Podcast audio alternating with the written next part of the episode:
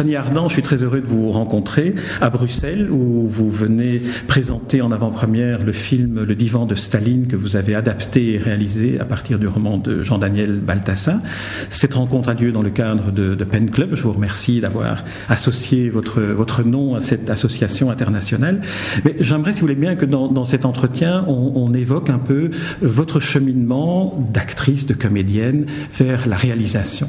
Qu'est-ce qui, euh, et à quel moment se déroule ce processus par lequel vous souhaitez passer derrière la caméra Est-ce que cela veut dire qu'aucun réalisateur ne vous a jamais fait vivre ce que vous voulez faire vivre aujourd'hui? Non, non, ça se passe pas comme ça. Je pense qu'on fait jamais les choses contre, on fait les choses pour. Moi, j'ai toujours écrit. Euh, je, je, joue au cinéma, mais je joue aussi au théâtre. Et pendant les longues journées où vous attendez de jouer le soir, vous, vous faites rien finalement parce que vous levez tard. Donc j'ai toujours écrit. J'imaginais des histoires, mais surtout des histoires en images. Vous savez, les images qui sont porteurs d'informations pour, euh, pour le spectateur. Donc, avec plus ou moins de. Je les faisais lire souvent, les gens pensaient que j'étais fou, que j'étais folle. Et puis un jour, j'ai fini par donner cette, une histoire que j'avais plus définie, plus construite. Et, et j'ai rencontré un producteur. Donc ça a été plus comme une sorte de. Je m'y attendais pas. Parce que, par exemple, être actrice, c'est rester intact, le plaisir d'être actrice. Je ne voudrais pour rien au monde que ça s'arrête. Mais que c'était autre chose. Écrire des histoires et les tourner. Un peu, vous savez, off, off Broadway quand même. Je savais que je ne fais pas partie de l'industrie cinématographique, que souvent mes films sont comme des objets plutôt que comme, oui, comme des films, je ne sais pas. Et que, ayant vécu la moitié de ma vie, ou plus que la moitié, sur des plateaux, j'avais envie de d'expérimenter autre chose. Alors j'ai vu euh, sur, sur, Internet, parce que je n'ai pas eu l'occasion de le voir en projection cinéma, donc on perd fatalement beaucoup, le dernier court métrage que vous avez réalisé, qui est une sorte d'opéra visuel sur l'opéra, qui est d'un esthétisme flamboyant. -hmm. Alors je, je, comprends mieux maintenant que quand vous écrivez, ce sont ces images-là qui apparaissent. Absolument. Racontez-nous ce, ce, la genèse de ce, de ce parce film. Parce que euh, l'Opéra de Paris a créé sur le net ce qu'il appelle la troisième scène. Il y a l'Opéra Garnier, l'Opéra Bastille et dorénavant, il y a... donc ils ont demandé comme ça des metteurs en scène, je ne sais pas, est-ce que c'est sorti le nom d'un chapeau, je ne sais pas du tout. Mais un jour, un producteur m'a dit, est-ce que vous feriez un court métrage, donc il y a un cahier des charges, ça ne doit pas durer plus que ça, un petit budget, tic tic tic tac. Et je me suis dit, moi, j'adore l'opéra. Donc je connais bien les histoires, mais comme un, comme un artisan, comme un néophyte. Donc j'ai inventé une histoire qui aurait été comme un chant d'amour à l'opéra. Et que déjà pour moi, l'opéra, vous comprenez très rarement ce que chantent les, les chanteurs. Vous connaissez peut-être l'intrigue, mais vient en vous, grâce à la musique, des images, ou des situations, ou des aveux, ou des dialogues. Donc, euh, j'ai fait ça, euh, je me rappelle, c'était avant Noël. J'avais envie de raconter un couple qui se disputait mortellement, tzigane, et la femme fuit dans l'opéra et elle assiste à des auditions. Parce que moi, comme j'ai mis en scène euh, des opéras au Châtelet, j'ai connu ce système où pendant une heure, une heure et demie, le metteur en scène est dans la salle vide et fait passer des chanteurs pour qu'on sache s'ils pourraient jouer tel ou tel air. Donc, euh, une néophyte qui entend et que forcément la musique d'opéra est créateur d'univers et qu'à la fin, comme une sorte de rappel de la fin tragique de Carmen, de Bizet. Et c'est vrai que cette femme cigane que l'on voit d'abord fuir son mari ou son ami qui la menace d'un couteau, on est dans une atmosphère très tendue, et puis on la voit euh, presque en même temps captivée par ce qu'elle entend, mais qu'elle vole aussi, mais qu'elle se cache. Oui, elle se cache parce qu'elle sait bien qu'elle n'est pas tolérée, qu'à un moment donné, elle fait tomber des barres de fer qui effraient la chanteuse qui est en train de chanter Lady Macbeth, parce que Lady Macbeth, je pense qu'il n'y a aucune chanteuse au monde qui chante ça sans être pris par les forces telluriques de la terre, des sorcières et tout. Donc, parce que pour moi, justement, le, le domaine de la musique, le domaine du cinéma, c'est quelque chose qui, qui transfigure la réalité mais qui est la vérité. C'est peut-être pas la réalité, mais c'est la vérité. L'autre film que, que, vous avez réalisé, mais que je n'ai pas eu la possibilité de voir, qui est aussi un court métrage, Chimères absentes, là, on revient vers ce monde cigane, le monde des Roms. Qu'est-ce qui, qu'est-ce qui vous fascine dans ce, dans ce combat ou dans cet engagement bah, C'est devenu un combat parce que euh, c'est une, euh, un peuple qu'on cherche à, à, normaliser, à faire entrer dans le rang, à leur enlever leur. Donc j'ai toujours aimé les tziganes depuis tout le temps.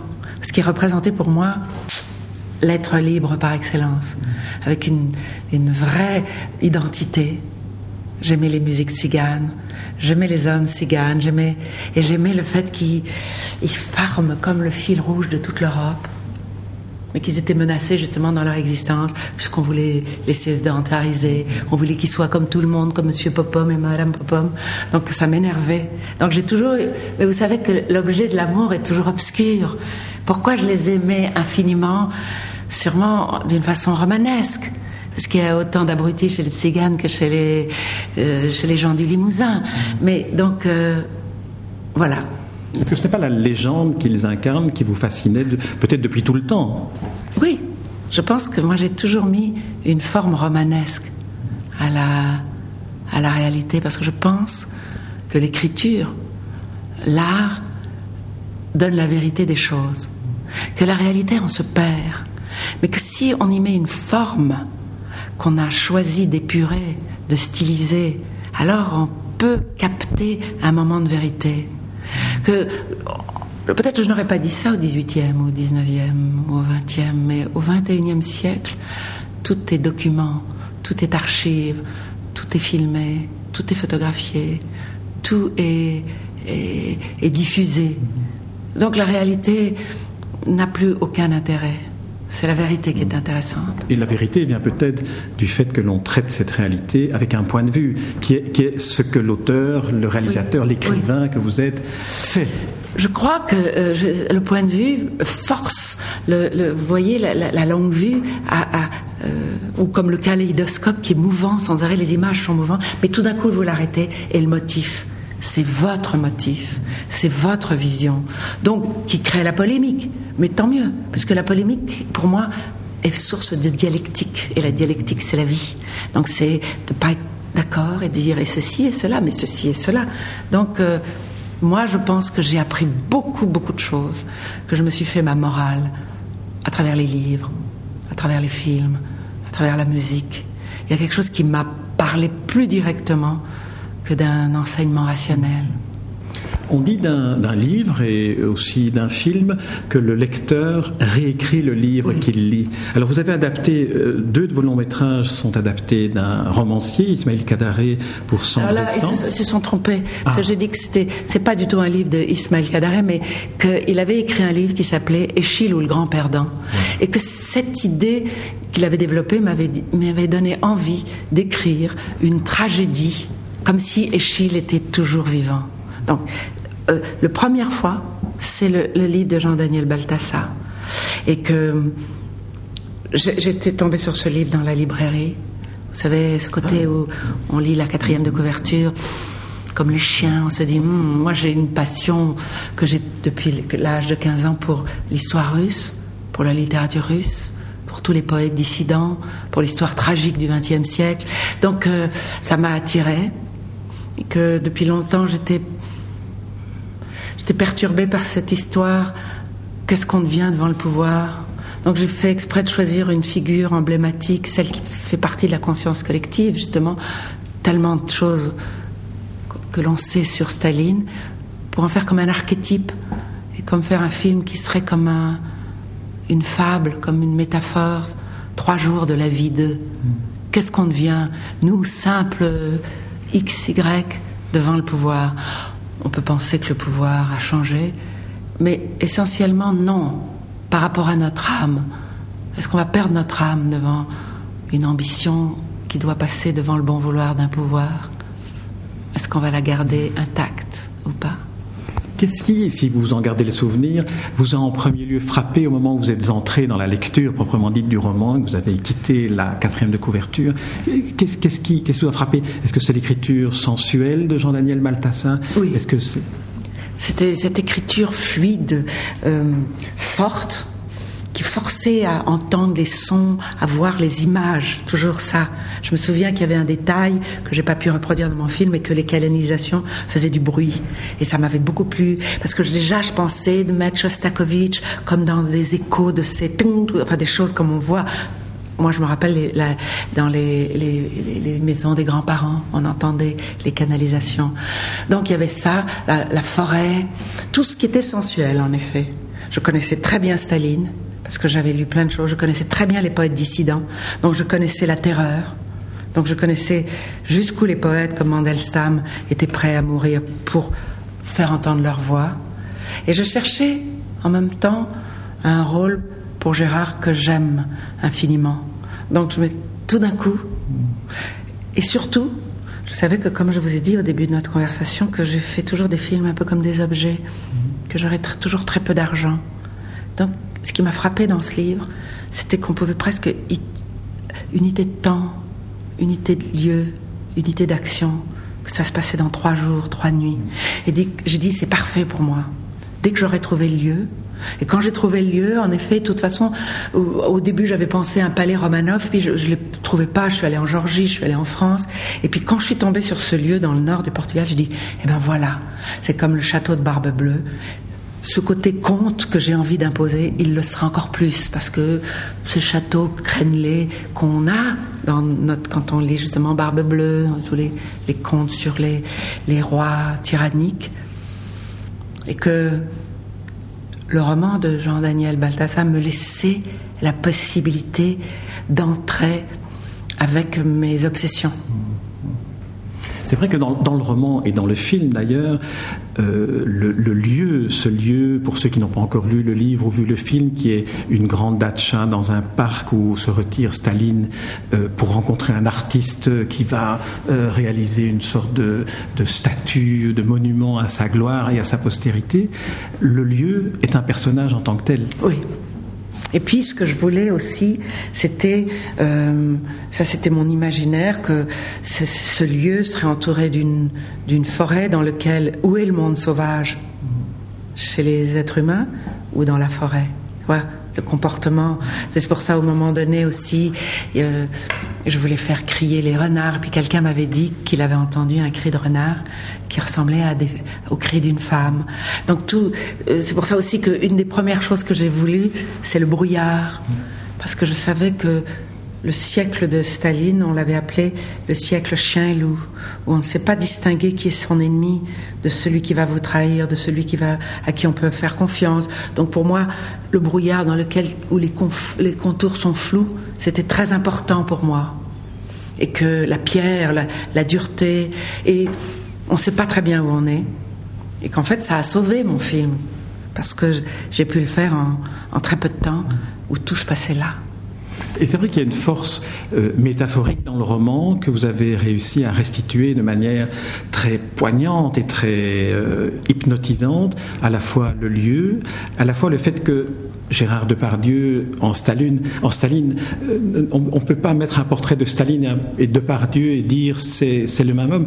Depardieu a investi la métaphore absolue de, de, la puissance, de la peur, de la, cherche, de la recherche de la mémoire des choses.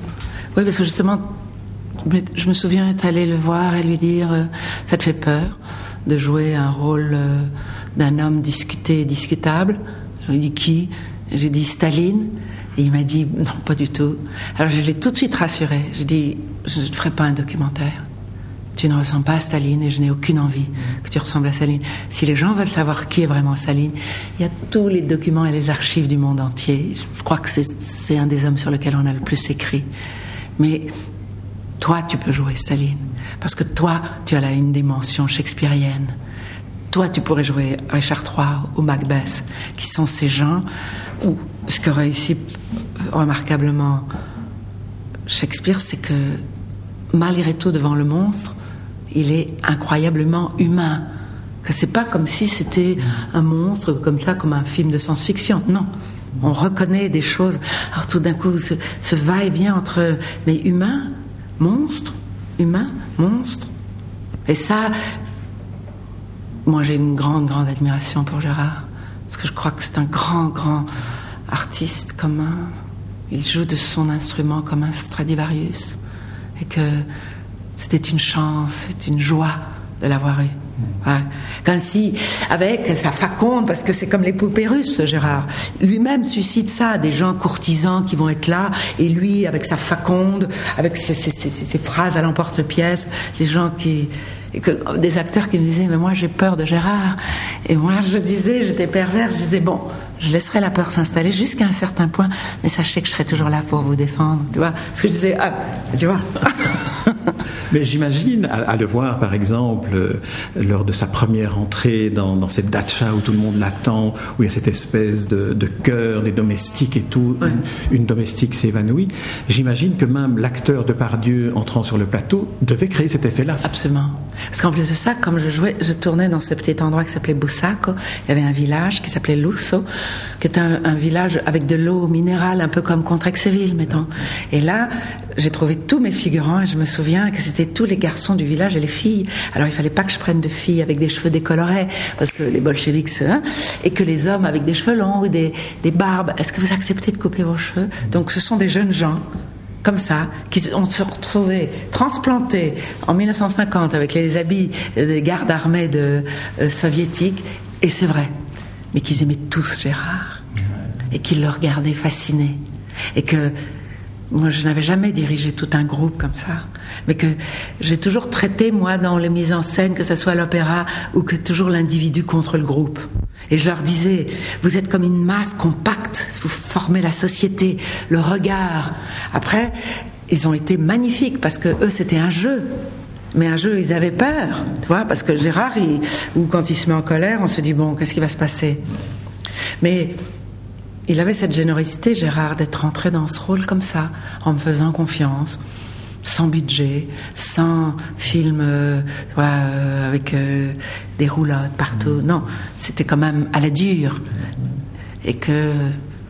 C'était peut-être pour lui aussi, mais là j'extrapole, un, un, retour aux sources vers le cinéma des origines, celui qu'on fait avec ceux en qui on croit. Oui, complètement. Exactement. Parce que lui, c'est un fin renard, Gérard. Donc il sait comment s'enfoncer dans la fêlure de la cuirasse. Mais comme il savait que j'étais déterminée, comme il savait que j'étais passionnée, donc il rentrait dans la passion. Ce qui fait qu'il peut détruire les choses, Gérard, c'est l'indifférence où on fait un film comme on ferait euh, euh, une boîte de chaussures. Mais non, tu vois, c'est un privilège d'être sur un plateau. Donc là, et puis c'était un challenge parce qu'il est assez intelligent pour que il faut pas être ridicule dans Staline. Il faut pas tout d'un coup en faire. Tu vois Il y avait un enjeu pour lui quand même. Hein. Et je lui disais, bon, une fois que je t'aurais mis ce, ce, ce, cet uniforme, parce que Staline était, avait comme une, un uniforme, il aimait pas le luxe, il y, avait, il avait que cette voiture, et je me rappelle que je disais, mais alors il faut que la fasse venir de, de Russie, parce que c'est grande voiture. Et vous savez qui avait les voitures comme ça? Salazar, voilà, comme de dictateur à dictateur, mais bon, pas exactement du même bord. Et je lui disais, une fois que tu as ta moustache, les cheveux en arrière, la divise de l'uniforme, pense et je me rappelle que je lui disais, il parle, Staline parlait avec une voix douce et avec un sourire, vous savez, comme mi-figue, mi-raisin. La voix du serpent qui terrorise. Oui, oui, le côté s'amusant avec. Mais comme Gérard est un homme très intelligent, tu vois, très laser, il savait immédiatement qui il avait en face de lui. Mais on se souvient toujours d'un film. Moi, je sais que, que je, quand je regarde les films que j'ai tournés, on se souvient que du temps heureux qu'on a pris à les faire. Et au fond, il ne reste que ça. Après, échec, réussite, film maudit, film raté, tout sera emporté par la vague. Ce qui reste, c'est le moment présent où on croyait à ce qu'on faisait. Vous l'avez dit, le, le, roman et le film se déroulent en une période très très courte, la période où Staline, retiré dans une datcha, on est à la fin de sa vie. Euh, il, il, comme l'écrit si bien Jean-Daniel Balthasar dans la première page, il ne sait pas qu'il va mourir, lui, euh, mais il y a quand même cette angoisse, ce point d'équilibre à trouver entre la vérité, la mémoire, l'histoire et la postérité, incarnée par ce, ce monument que l'on va, que l'on lui propose d'ériger à sa gloire. Est-ce que ce ne sont pas là des déclencheurs pour faire un film qui dépasse l'histoire avec un grand H, et qui arrive vers ce qu'il y a derrière un homme qui en arrive à devenir ce que Staline est devenu. Oui, euh, il y a eu ça, le fait que cette phrase, même Staline ment à Staline, c'est-à-dire la solitude de celui qui ne peut plus sortir de ce qu'il a fait. Et que quand euh, j'avais demandé le fait qu'il se regardait devant la glace, que le regard sur soi, le reflet, c'est pour ça que je mettais cette phrase trois fois, de cette phrase que j'avais trouvée dans Chrétien 3, où euh, se regarder, c'est chercher ce qu'on a été. Et que. Qu'est-ce qu'on devient? Mais au fur et à mesure, curieusement, Staline, je m'éloignais de Staline. C'est pour ça que dans les, les rêves qu'avait écrit Jean Daniel, c'était sur son histoire officielle. Comment il passe, comment il peut traiter Lénine de faux cul, parce que c'est tout a été, bon, on n'a pas mis non plus la haine qu'il avait pour euh, Bronstein. Pour lui, c'était un fils de bourgeois, alors que lui, euh, Trotsky, vous voyez, et que je voulais me profiter de la psychanalyse pour jouer avec ses tourments, ses obsessions. Or, je savais que, par exemple, il avait beaucoup aimé sa femme, qui s'était suicidée. Or, c'est l'acte libre par excellence de dire je m'en vais. C'est le moment d'ailleurs où avec euh, Emmanuel Seigné qui joue Lydia, ce simulacre de psychanalyse, c'est le moment où ah entre eux ça, bascule, parce que la vérité n'est quand même pas supportable. Je pense que pour moi, ça il a, ah, il a, il a demandé à Lydia de se prêter à ce jeu parce que déjà, leur, euh, c'est chronique d'une mort annoncée. Il s'est détaché de sa maîtresse comme il l'a fait de tout le monde. Il a fait le vide autour de lui. Et c'est vrai qu'il arrive à 50 ans, euh, en 1950, c'est-à-dire dans trois ans, il meurt en 53. C'est-à-dire ce temps des bilans, ce temps au fond, tout le monde m'a trahi et j'ai trahi tout le monde. Au fond, l'utopie, qu'est-ce qu'elle est devenue? Parce que sûrement il a dû y croire à l'utopie. On dit que très jeune, Staline, c'était quelqu'un qui faisait le coup de main dans les diligences, qui était très intelligent, qui n'était pas du tout. Euh, alors il disait Staline est trop grossier pour être euh, secrétaire du Parti communiste, ce qu'il n'a jamais pardonné. Parce que c'est vrai, il avait fait le séminaire, il parlait grec, latin, il parlait les langues, il avait tout lu, parce qu'il avait été lui-même en, en Sibérie. Mais que c'est justement aussi ce temps quand il entend les horloges faire tic-tac, il sait il sait qu'il va mourir. C'est pour ça qu'il trouve grotesque un, monument à sa gloire. Son nom suffit à sa gloire. Regardez, on est là en 2017, il y a encore euh, l'avenue Stalingrad. Il y a parce que il y a ça aussi de l'ambiguïté du personnage, c'est qu'il a gagné la deuxième guerre mondiale. C'est lui qui l'a gagné. Bon, les Américains se sont vite posés, mais tout le monde sait que c'est Stalingrad qui a fait basculer. Donc, et il dit d'ailleurs, on pardonne tout aux vainqueurs.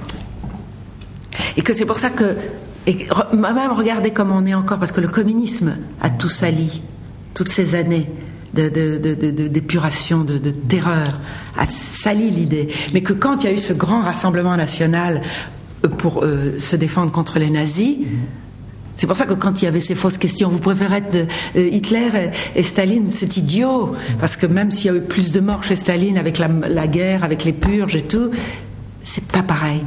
Au début, il y a une utopie, il y a une, il y a une proposition de vie qui est magnifique et qui s'est déformée. Alors il n'y a, pas, il n'y a pas de proposition dans le nazisme, c'est abject. Pour terminer cet entretien, mais nous allons nous retrouver dans, dans la salle de cinéma tout à l'heure, euh, j'aimerais que vous nous disiez un peu comment euh, une réalisatrice travaille avec le romancier euh, qui écrit le roman dont elle s'inspire. Je me souviens avoir écrit à Jean Daniel en disant d'abord est-ce qu'il accepterait comme je vous ai expliqué, ma position de metteur en scène dans l'industrie cinématographique n'est pas florissante. Et donc, je voulais savoir s'il acceptait. Il a tout de suite dit oui.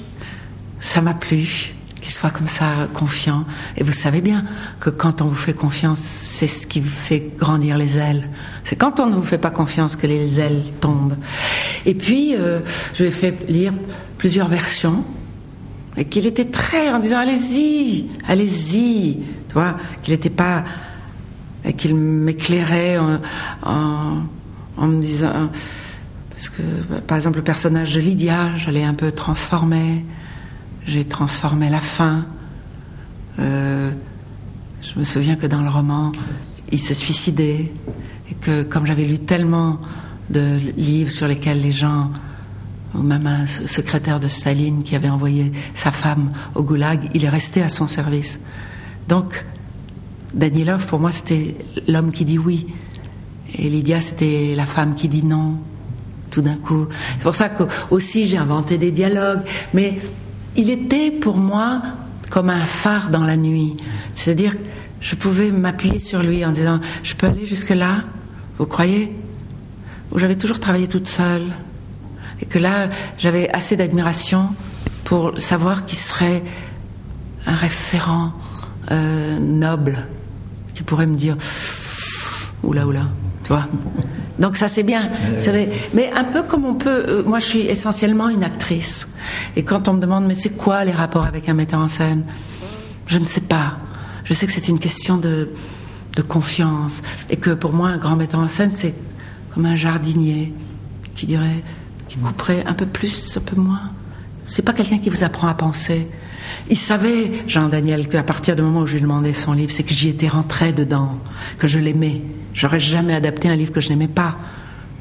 Et que aussi j'avais cette chose ambiguë par rapport à que j'allais pas c'était pas un dénonce oui, je me suis attaqué à Staline comme je me serais attaqué à un personnage shakespearien, que j'allais pas faire œuvre historienne une toute dernière question, parce qu'on pourrait prolonger l'entretien, mais je veux quand même vous libérer un peu avant, avant la, projection de tout à l'heure. Euh, je crois savoir que Jean-Daniel Balthassa, le romancier, était aussi sur le plateau de temps en temps. Quel était le, lien entre lui, romancier, et les personnages, en particulier Staline, qu'il voyait euh, en, en, Gérard Depardieu? Tel que vous l'avez vu vous. Et il disait rien. Il avait cette élégance de, rien dire, parce qu'il a assisté à des scènes, forcément, des scènes dans les scènes, des prises de... On peut pas rester calme 24 heures sur 24, mais qu'il était là, et que le fait qu'il soit là, sans, sans jugement, était comme, euh, ouais, comme un ange tutélaire euh, qui, qui me permettait de ne pas être complètement seule. On va arrêter l'interview sur cette image de l'ange tutélaire et du fait que vous n'avez pas été abandonné à votre solitude, Fanny Ardant. Je rappelle euh, le titre du roman euh, de Jean-Daniel Balthasar, Le divan de Staline, qui est le titre aussi du merveilleux film que vous avez tiré de ce roman, Le divan de Staline, le euh, film qui est sorti en France. On espère qu'il sortira bientôt dans d'autres salles et on fera tout pour. Merci Fanny Ardant. Merci à vous.